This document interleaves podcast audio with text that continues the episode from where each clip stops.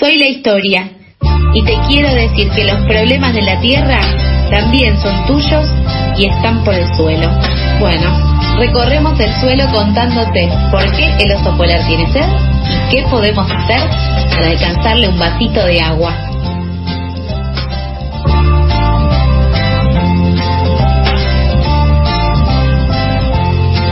12 horas 42 minutos, eh, último bloque de pasadas por alto y eh, recibimos a Mijael Kaufman, nuestro columnista de esta sección llamada Por el Suelo. Eh, ¿Cómo estás, Mijael? Hola, ¿qué tal, Carlos? ¿Cómo es que estás? Hola, ¿qué tal, Sofía? Hola, ¿qué tal, Mijael? ¿Cómo, cómo es que estás vos? Y ahora que les escucho, muchísimo mejor que hace dos minutos. Me parece perfecto. Eh, Mijael, que ya retornaste los lunes, eh, estás viniendo partiendo el tablero. Un día cambias el día, otro día cambias el horario, ya mañana eh, te adueñas del programa. ¿Qué, qué, qué es este golpe de estado que, está sucediendo? No, me parece que, es importante jugar, jugar y no, no acostumbrar a la audiencia. Eso me parece fundamental. Bárbaro. Eh, mija, tenés que responder la consigna de esta semana. No sabemos si pudiste verla. Eh, vos también sos una persona muy joven. Los lunes eh, transpiramos juventud en pasada por alto. eh, ¿Cuándo te diste cuenta que estabas creciendo? Si es que sentís que creciste, ¿no? es una buena pregunta y la repregunta mejor aún. ¿Cuándo sentí? Uy, me, la complicaron. me la complicaron.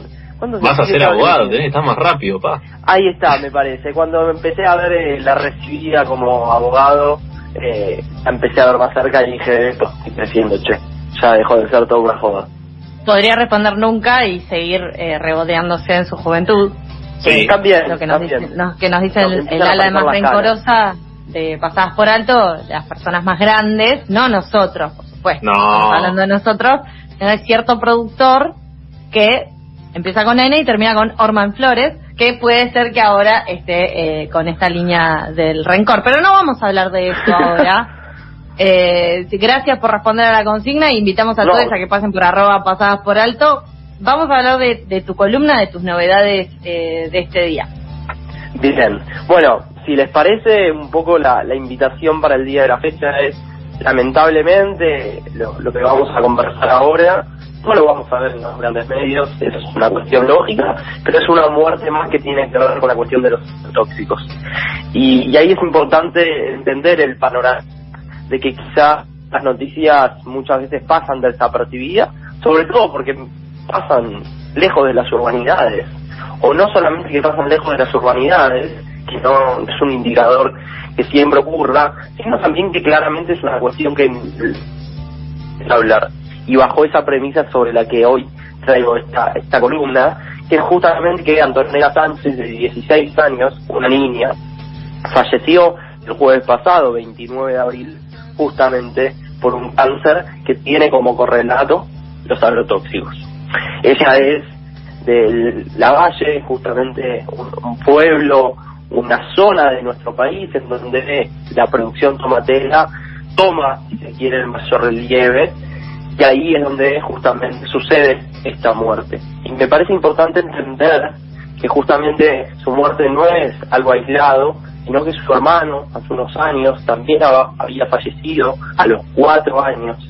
A los cuatro años falleció en el año 2012, justamente por lo mismo, por envenenamiento de agrotóxico. Digo, dos niños de una misma familia en menos de una década. Claro, una familia marcada y a su vez también, si eso es una, una situación que se ve a nivel familiar, a nivel comunidad, también debe pegar muy fuerte.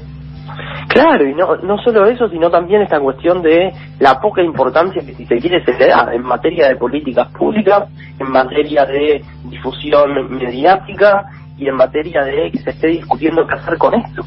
Porque lamentablemente, así como en su momento, por ejemplo, pasaba con los incendios o con las quemas, que se empezó a hablar recién cuando el humo llegó a Buenos Aires. Parecía ser... Hola. Hija.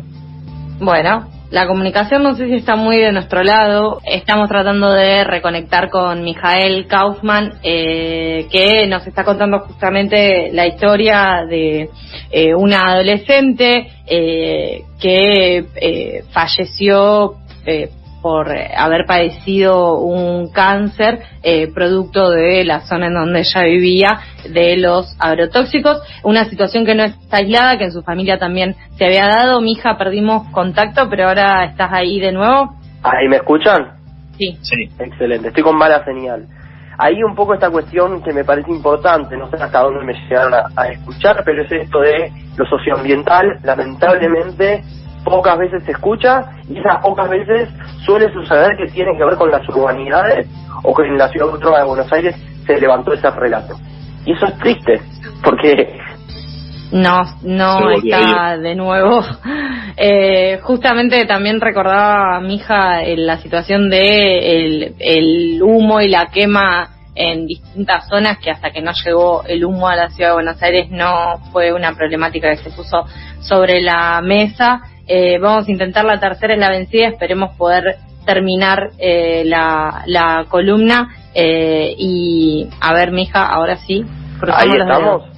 Sí, vos sí, metele. Y te corta, nosotros tiramos. Excelente, dale. Bueno, no, esta cuestión de lo socioambiental, que claramente lo hemos hablado más de una ocasión, no impregna la agenda principal ni mediática ni política, y claramente el caso de Antonio no va a ser la excepción, lamentablemente.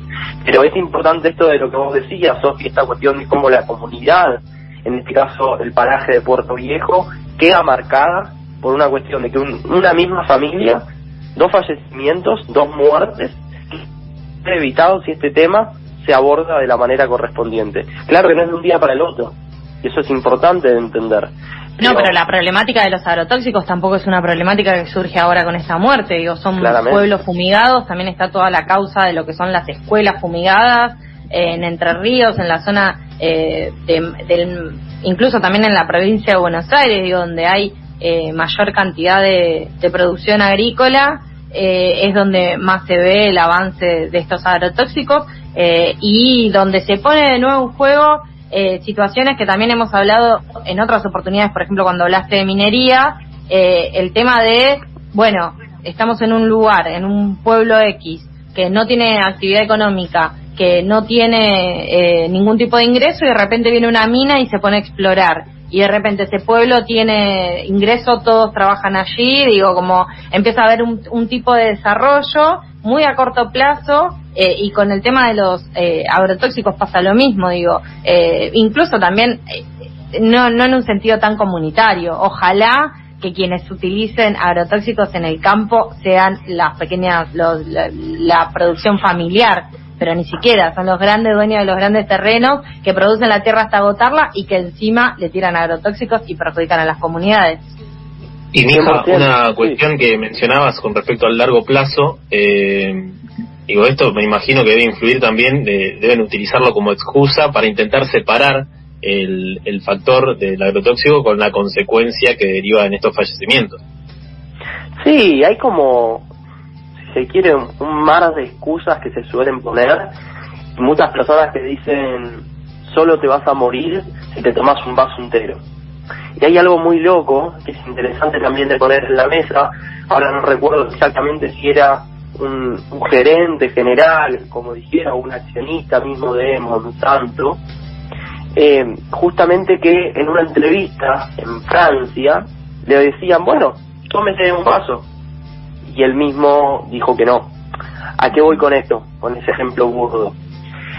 De que es sabido, hay demostraciones científicas por demás, que ponen sobre la mesa esta cuestión de que claramente los agrotóxicos, o quien lo quiera llamar como agroquímicos, no son la solución, ni tampoco son lo que nos va a sacar del hambre, la pobreza y el desempleo que tenemos en este país. Y que mientras tanto, mientras no se siga abordando, va a seguir habiendo muertes que por más de que no las veamos en los medios masivos, van a seguir ocurriendo. Y sobre todo, muchas veces tienen que ver con niños y niñas. Y ahí es donde justamente uno de los puntos centrales, si se quiere, en la columna de hoy para mí es la carta que escribió Mercedes, Mercedes una enfermera que trabaja justamente en los cuidados intensivos en el Hospital Garraham. En el Hospital Garraham justamente vienen muchos niños y niñas de distintas partes del país que tienen, si se quiere, la suerte y el privilegio de poder llegar hasta aquí y atenderse en un hospital como el Garraham. Y justamente ahí es en donde tratan de curarse o de afrontar esos cánceres que tienen por vivir en lugares que son constantemente fumigados. Mercedes, conocida puertas para adentro como Mechi, Mercedes Méndez, es justamente quien escribió una carta a, a partir de la muerte de Antonella. si les parece, mi idea para hoy, para poner, si se quiere, la voz y el relato en primera persona, era leer algunos de los fragmentos que publicó en su carta que la vaca eh, levantó. Sí, claro, adelante. Creo que no te lo había contado, pero el 2011 en mi vida marcó un antes y un después. Estos hechos que narro fueron parte de ese quiebre. Desde entonces visité muchos lugares fumigados, recogí y difundí testimonios de los damnificados, y entre esos lugares conocí a Valle. La belleza del lugar y también observé in situ la situación de exposición continua y permanente a un modelo de agricultura que envenena, enferma y mata.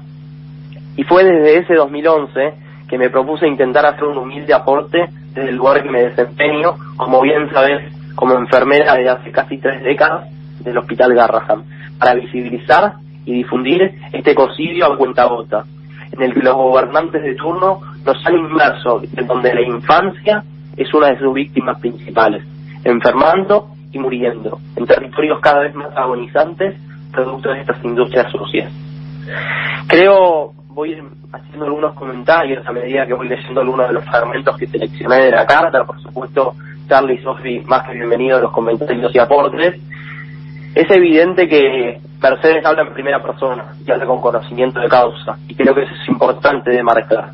No es una fanática, no es que alguien que habla desde el living de su casa, sino que constantemente en su trabajo ve a niños y niñas que llegan enfermos, muchas veces con enfermedades terminales, de distintas partes del país, justamente por las consecuencias de este modelo que tenemos en nuestro país, que sigue habiendo cientos o miles de personas que reivindican, incluso partidos políticos, que se jactan de que este es el modelo que supuestamente alimenta a 400 millones de personas, pero en nuestro país tenemos más del 40% de pobreza.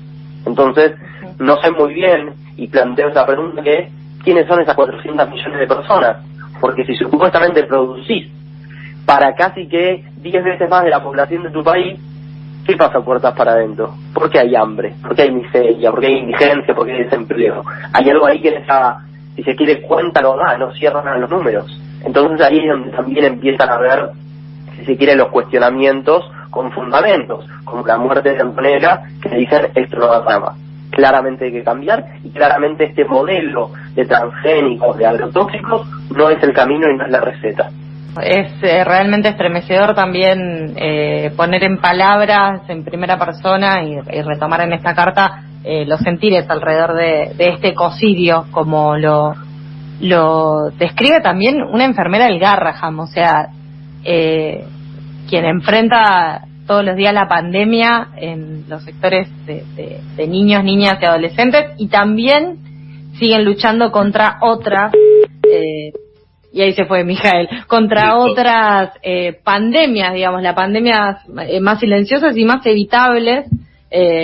justamente ya no, nos queda muy poquito tiempo, pero eh, lo que estamos retomando es eh, la carta de una enfermera de Garrahan ante la muerte de un adolescente que se publicó en lavaca.org en una de las notas de portada de este fin de semana eh, y bueno justamente mi hija estaba estaba retomando eh, algunas líneas de esta carta estamos con problemas de comunicación así que no no podremos eh, continuar, pero bueno, les invitamos a todos a que entren a la vaca, eh, lean esta carta. Eh, también de nuevo ponemos sobre la mesa y reflexionamos sobre qué tipo de modelo productivo tenemos y qué tipo de consecuencias en las comunidades tiene. Claro, cuáles son los costos y también a la distancia poder entender y desmenuzar eh, estas situaciones porque obviamente eh, para las personas que vivimos en, las grandes ciudades digo, no, no, no, sufrimos en el día a día estas cuestiones, pero ahí es importante también que pongamos el ojo porque las consecuencias eh, son realmente muy graves, en este caso llevar al fallecimiento de, los niños de una misma familia. Y son cosas que se pueden evitar y se pueden regular para, para que a futuro no, no tenga estas consecuencias. Mija, contra toda eh, boicot de las telecomunicaciones, por favor, eh, una conclusión, un cierre eh, y ya eh, con esto nos despedimos. Sí, no, para leer unos últimos fragmentos de la carta de Mechi y con eso cerrar, y al menos esa será de mi lado la conclusión, eh, vuelvo a leer unas partes que, me parecen importantes. Lamentablemente, Anto, siento que nadie escucha, siento que se me acaban las palabras, siento también que se me acaban las estrategias. Será tanto que los sillones que ocupan muchos de los sordos son demasiado mullidos y que por más posgrados de ambiente que tengan o cargos en sociedades científicas o departamentos hospitalarios con muy buena prensa, nunca abandonaron su comodidad para probar pisar el mismo suelo que pisan ustedes y respirar el mismo aire que respiraron ustedes o tomar del mismo agua que la tomaron ustedes. Tal vez ahí sí tomarían otras decisiones. Parece tanto que el trasero les pesa mucho y no pueden levantarlo para saber qué pasa en esos territorios envenenados, arrasados por modelos de producción que cada vez profundizan más este ecocidio. Eh, muchas gracias, Mija. Recomendamos nuevamente esta carta que la pueden encontrar en lavaca.org, en una de las notas de la portada, se llama La otra pandemia, conmovedora carta de una enfermera de Dale Garraham ante la muerte eh, de una adolescente justamente por agrotóxicos. Te mandamos un abrazo, Mija, y hablamos el lunes que viene. Pasaba Mijael Kaufman, nuestro columnista de asuntos y problemáticas socioambientales con todas las telecomunicaciones en contra, pero logramos poder hablar